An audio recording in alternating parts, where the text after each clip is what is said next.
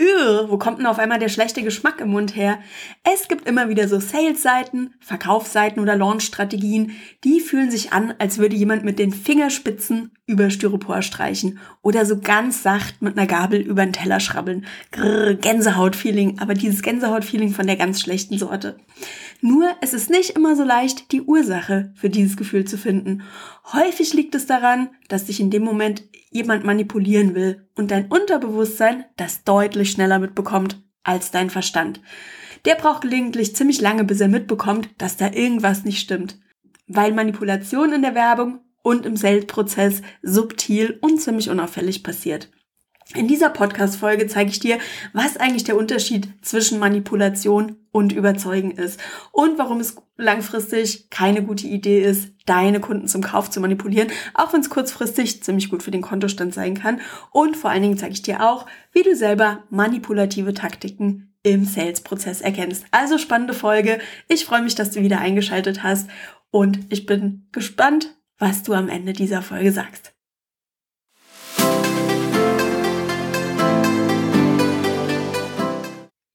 Praktisch jede Unternehmerin, die ich kenne, kann stundenlang mit glänzenden Augen über ihr Thema sprechen. Wieso das Thema besonders wichtig ist, warum das Thema wirklich einen Unterschied für die Kunden oder Kundinnen macht, wieso die Kunden genau dieses Produkt oder Angebot brauchen und was passiert, wenn die Kunden das Produkt nutzen. Und dabei ist es eigentlich ziemlich egal, ob es um Porzellan, Schokolade, Führungskräfte-Coaching oder ein Coaching-Angebot geht, ähm, bei dem Mütter dabei unterstützt werden, die Babyfunde zu verlieren. Nach jedem von diesen Gesprächen mit diesen Unternehmerinnen würde ich das Produkt am liebsten kaufen, selbst wenn ich nicht unbedingt die Zielgruppe bin, weil einfach diese Passion, diese Leidenschaft der Frauen für ihr Thema ansteckend ist, weil ich verstehe, warum das Angebot einzigartig ist und am Ende ganz klar, weil es mich in dem Moment einfach überzeugt. Nach diesen Gesprächen fühle ich mich total inspiriert. Ich fühle mich aktiviert, ich fühle mich motiviert und vor allen Dingen nicht manipuliert. Und genau das sollte Marketing sein. Marketing sollte inspirieren und überzeugen, aber nicht manipulieren. Und damit wir da mal den Unterschied verstehen, macht es Sinn, mal rauszuarbeiten, was eigentlich der Unterschied zwischen manipulieren auf der einen Seite und überzeugen auf der anderen Seite ist und wieso das eine im Verkaufsprozess okay ist und das andere uns dieses Igidigit-Gefühl verschafft. Das Thema ist tatsächlich ein ziemlich alter Hut und bei meinen Recherchen habe ich festgestellt, dass sich sogar schon Aristoteles damit beschäftigt hat. Aristoteles legte sich im vierten Jahrhundert vor Christus, ich muss gerade nochmal auf meinen Spickzettel gucken, mit den Sophisten an, einer Gruppe von begnadeten Rhetorikern. Das Problem mit den Sophisten war, dass sie das mit der Wahrheit nicht immer so genau nahmen und eigentlich für Geld praktisch alles erzählt haben. Gegen Bezahlung vertraten sie jede Meinung und nutzten ihr wirklich beachtliches Redetalent, um Menschen zu überzeugen oder, laut Aristoteles, um Menschen zu manipulieren. Denn den Sophisten ging es vor allen Dingen um den eigenen Vorteil. Und dafür nahmen sie auch in Kauf, anderen Menschen Schaden zuzufügen. Und genau da sind wir an dem entscheidenden Punkt. Es ist total okay, wenn du versuchst, Menschen von deinem Standpunkt zu überzeugen. Das machen wir eigentlich ständig, privat wie im Beruf. Und Aristoteles, der alte Rhetoriker, der nennt Überzeugen sogar nobel. Denn Überzeugen bedeutet, dass du ein Argument für deine Sache konstruierst und dabei klar kommunizierst, was dein Ziel ist. Logische Argumente, Fakten und Beispiele nutzt, Informationen ausgewogen und verlässlich präsentierst und natürlich auch an die Emotionen der Person appellierst, allerdings ohne Druck aufzubauen. Die Kommunikation findet beim Überzeugen auf Augenhöhe statt und das Ergebnis sollte in der Regel immer eine Win-Win-Situation für beide Gesprächspartner sein.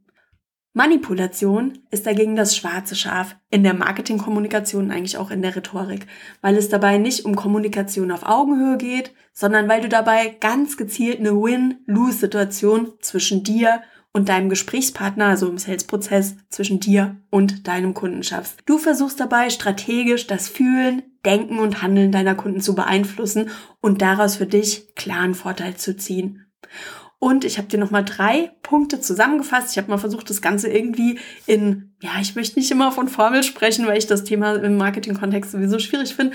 Aber ich habe tatsächlich hier versucht, das mal in eine Art Formel oder in eine Art Checkliste zu packen, an der du selber überprüfen kannst, ob deine Marketing-Message frei von manipulativen Elementen ist. Der erste Punkt, den du dir bei einem bestehenden oder auch bei einem neuen Produkt immer angucken solltest, ist, was ist eigentlich die Intention? Was ist das Ziel deines Angebots? Um was geht es dir denn eigentlich? Geht es dir darum, die richtigen Menschen zu erreichen und sie von einem Produkt zu überzeugen, das ihnen wirklich was bringt? Oder geht es dir darum, jemanden von etwas zu überzeugen, weil es für dich am besten ist, weil es dir einen Vorteil verschafft?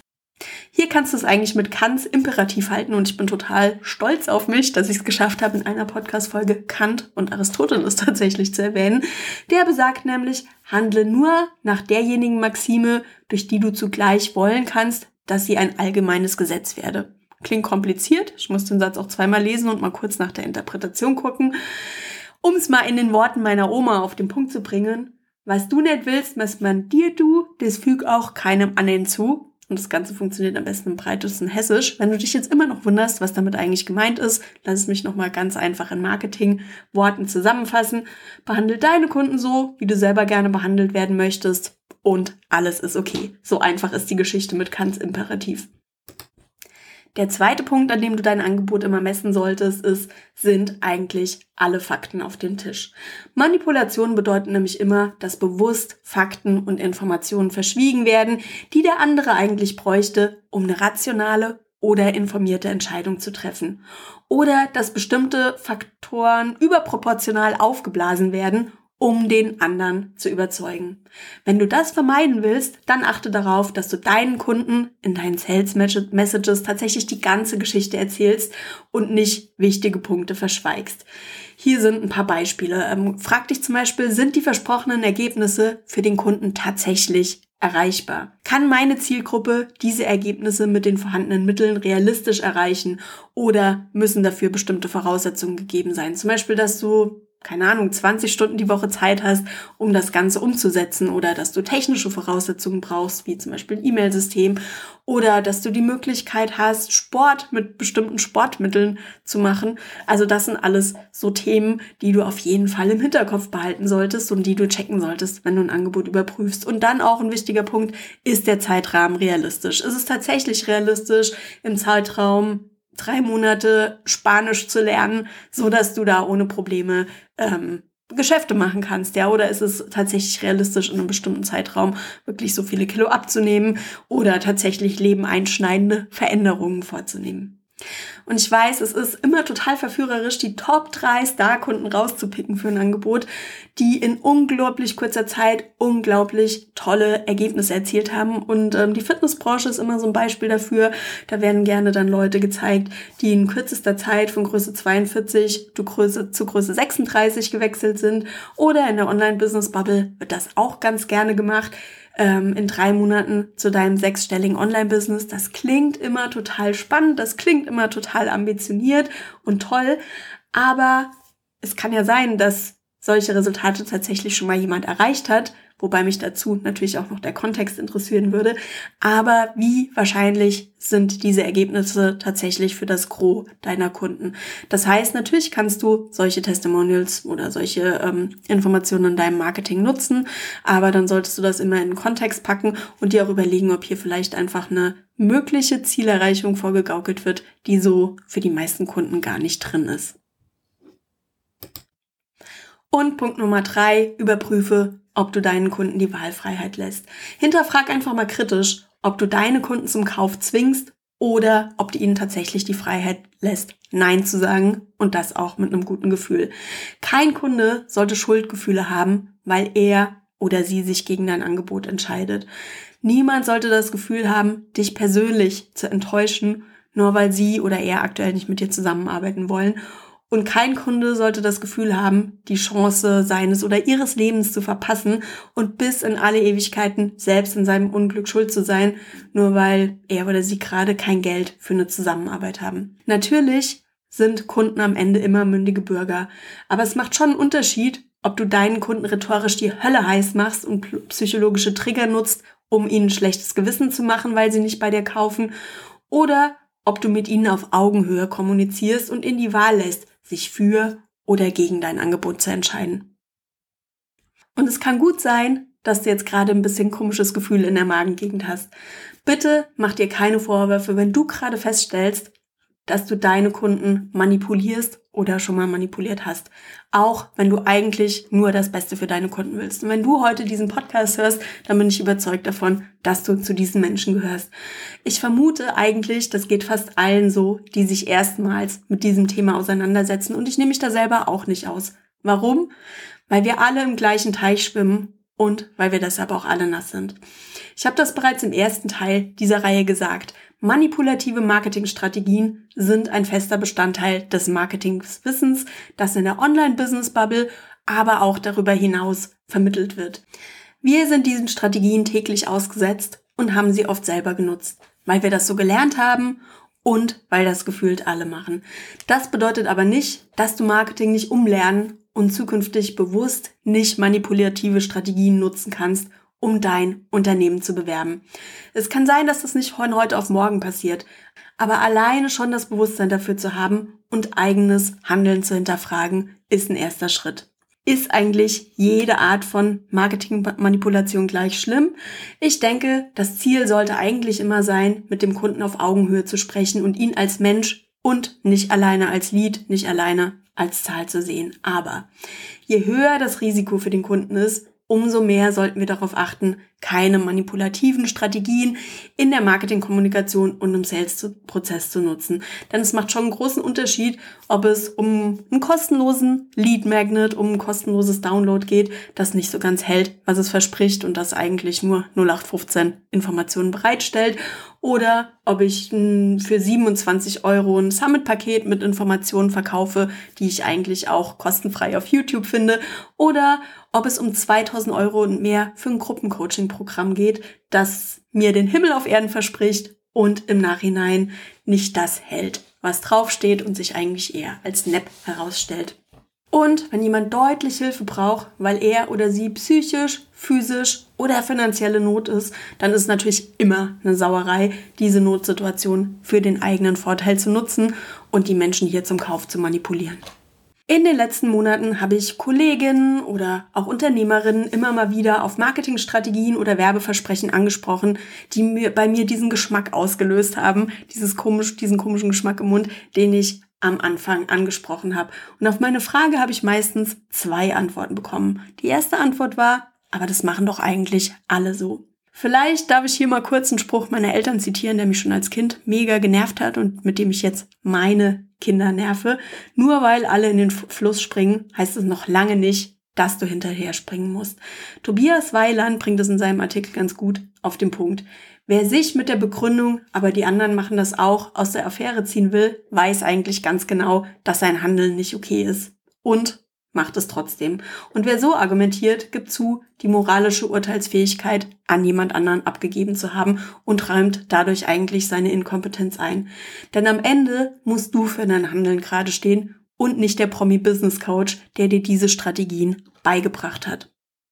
Und der zweite Satz, den ich auf Nachfragen gerne gehört habe, war der, ja, ist schon ein bisschen komisch, ich habe da auch ein komisches Gefühl bei, aber wenn ich erzähle, dass ich mit einem Launch 7500 Euro in der Woche verdient habe, verkaufe ich einfach mehr. Ja, muss ich sagen, manipulative Marketingstrategien funktionieren. Das will ich hier auch nicht bestreiten. Und sie sind natürlich auch eine super Möglichkeit, um kurzfristig mehr zu verkaufen und den Umsatz hochzutreiben. Das möchte ich hier auch nicht verschweigen. Aber um welchen Preis? Echte, profitable, langfristige Geschäftsbeziehungen basieren auf gegenseitigem Vertrauen, wie übrigens alle anderen Be Beziehungen im Leben auch. Und das wird zerstört, wenn ich Kunden vorsätzlich manipuliere und täusche. Und es dauert Jahre, um eine starke Marke aufzubauen. Das wird einem immer so suggeriert, dass es easy peasy ist, aber das ist nicht so. Vertrauen aufzubauen, Sichtbarkeit aufzubauen, Reichweite aufzubauen, dieses ganze Paket, das dauert Jahre, aber du kannst das in relativ kurzer Zeit auch komplett zerstören. Der bekannteste Werbetexter aller Zeiten, David Ogilvy, ich hoffe, ich habe das jetzt richtig ausgesprochen, hat es sehr schön auf den Punkt gebracht. Kunden sind nicht dumm. Kunden sind wie Ehefrauen. Du kannst sie einmal täuschen, aber ein zweites Mal wird dir es nicht gelingen. Betrügen und täuschen ist nicht gut für dich, es ist nicht gut für deine Kunden und es ist ganz sicher nicht gut fürs Geschäft. Ich lasse den Satz einfach mal so stehen. Nach meinen eigenen Erfahrungen mit toxischem Marketing habe ich mich natürlich mal umgesehen und habe geguckt, welche Alternativen gibt's denn da eigentlich und habe recherchiert. Gibt sowas wie ethisches Marketing, gibt sowas wie anständiges Marketing. Es wäre ja irgendwie schon schön, wenn es so eine Art Leitfaden gäbe, an dem man sich einfach entlanghangeln kann. Aber so einfach ist es leider nicht, wie überrascht, oder? Ich weiß heute, was ethisches Marketing für mich bedeutet und davon werde ich dir in den nächsten Wochen, Folgen auch ein bisschen was erzählen. Aber meine Definition orientiert sich an meinen Werten und die können ganz anders aussehen als deine Werte. Es gibt beispielsweise UnternehmerInnen, die Countdown-Timer im Sales-Prozess konsequent ablehnen. Ich persönlich sehe das nicht so eng, wenn sie achtsam verwendet werden.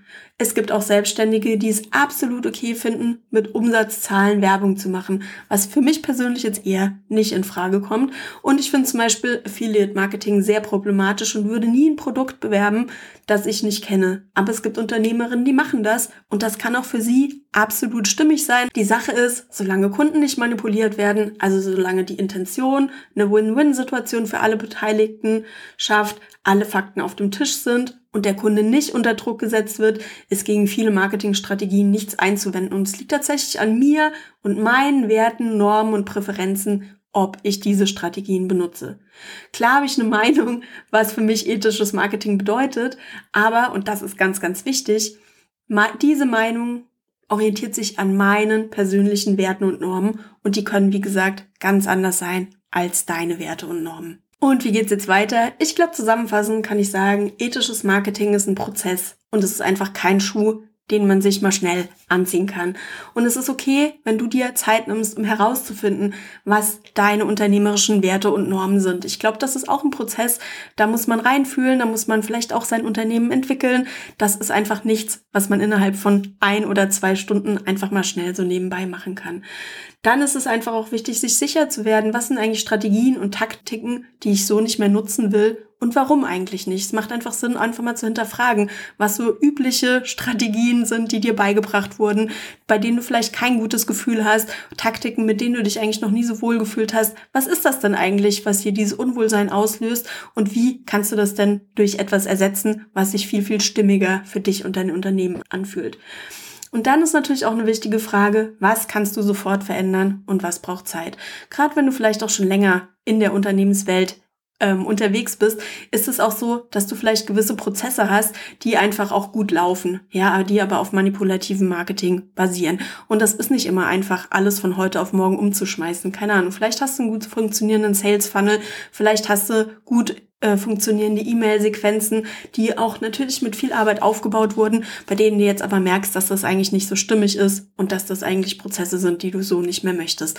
Auf der anderen Seite musst du aber weiterhin Rechnungen bezahlen und musst weiterhin von deinem Unternehmen leben. Und deshalb ist es auch absolut in Ordnung, wenn du dir da die Zeit nimmst und die Zeit gibst, solche Prozesse langsam und nach und nach umzustellen. Es muss nicht immer alles von heute auf morgen passieren. Wir sind lange über einen längeren Zeitraum diese manipulativen Marketingstrategien und diese manipulativen Businesspraktiken reingewachsen. Und es ist auch total klar, dass man sich nicht von allem von heute auf morgen verabschieden kann. Ich glaube, wichtig ist tatsächlich, dass man das Bewusstsein entwickelt und dass man dann zukünftig einfach auch mit Intention an die Sache herangeht. Und dann finde ich auch ein wichtiges Thema, wie kannst du eventuell entstandenen Schaden wieder gut machen? Vielleicht einfach auch die Ehrlichkeit zu besitzen, zu sagen, Leute, ich habe da einfach auch Businesspraktiken benutzt, ich habe da Strategien benutzt, die nicht in Ordnung waren. Wie kannst du aufklären? Und das kann im ganz Kleinen sein, dass du einfach mal jemandem in der Mastermind-Gruppe einen Tipp gibst, dass du mal eine Sache hinterfragst. Das kann natürlich auch im Großen sein, wie ich das hier gemacht habe, aber das ist natürlich auch nicht jedermanns Sache und das muss man auch nicht. Also wie gesagt, nimm dir die Zeit. Es ist kein Schuh, den man sich anziehen kann. Es dauert auch eine Weile und es macht wirklich Sinn, sich da selber zu hinterfragen und sich selbst auch die Zeit zu geben, diesen Prozess zu durchlaufen. Ich möchte dich hier mit meiner kleinen Podcast-Folge dabei unterstützen, vielleicht die eine oder andere Marketingstrategie einfach mal genauer zu beleuchten und dir anzugucken, was könnte denn da was sein, was nicht in Ordnung ist und dir so die Möglichkeit zu geben, neue Marketingmöglichkeiten zu entdecken und ja, am Ende deinen Weg zu finden, der sich für dich stimmig anfühlt, der sich für deine Kunden stimmig anfühlt und der es dir ermöglicht, langfristig ein erfolgreiches Unternehmen aufzubauen, das auf Vertrauen basiert und nicht auf Manipulation. Ich danke dir ganz, ganz herzlich, dass du heute wieder zugehört hast und wenn du eine Meinung dazu hast, wenn du einen Kommentar Kommentar zu dieser Folge hast, wird mich brennend interessieren. Du erreichst mich jederzeit auf Instagram unter Anne Häusler oder natürlich auch gerne per E-Mail. Und wie immer habe ich alle Links und alle Quellen zu dieser Podcast-Folge in meinen Show Notes zusammengefasst. Ist mir ganz, ganz wichtig. Das ähm, ganze Thema basiert ja nicht nur auf meinen eigenen Gedanken und äh, Philosophien und was ich mir da zu dem Thema so gedacht habe, sondern ich habe wirklich ausführlich recherchiert und habe mich auch von einigen wirklich tollen Leuten inspirieren und beraten lassen. Und Ansonsten gibt es auch einen ausführlichen Blogartikel zu dieser Podcast-Folge. Wenn du dir das Ganze lieber nochmal in Ruhe durchlesen möchtest, dann findest du auch den Link zu diesem Blogpost in den Show Notes. Also nochmal herzlichen Dank fürs Zuhören und bis zum nächsten Mal.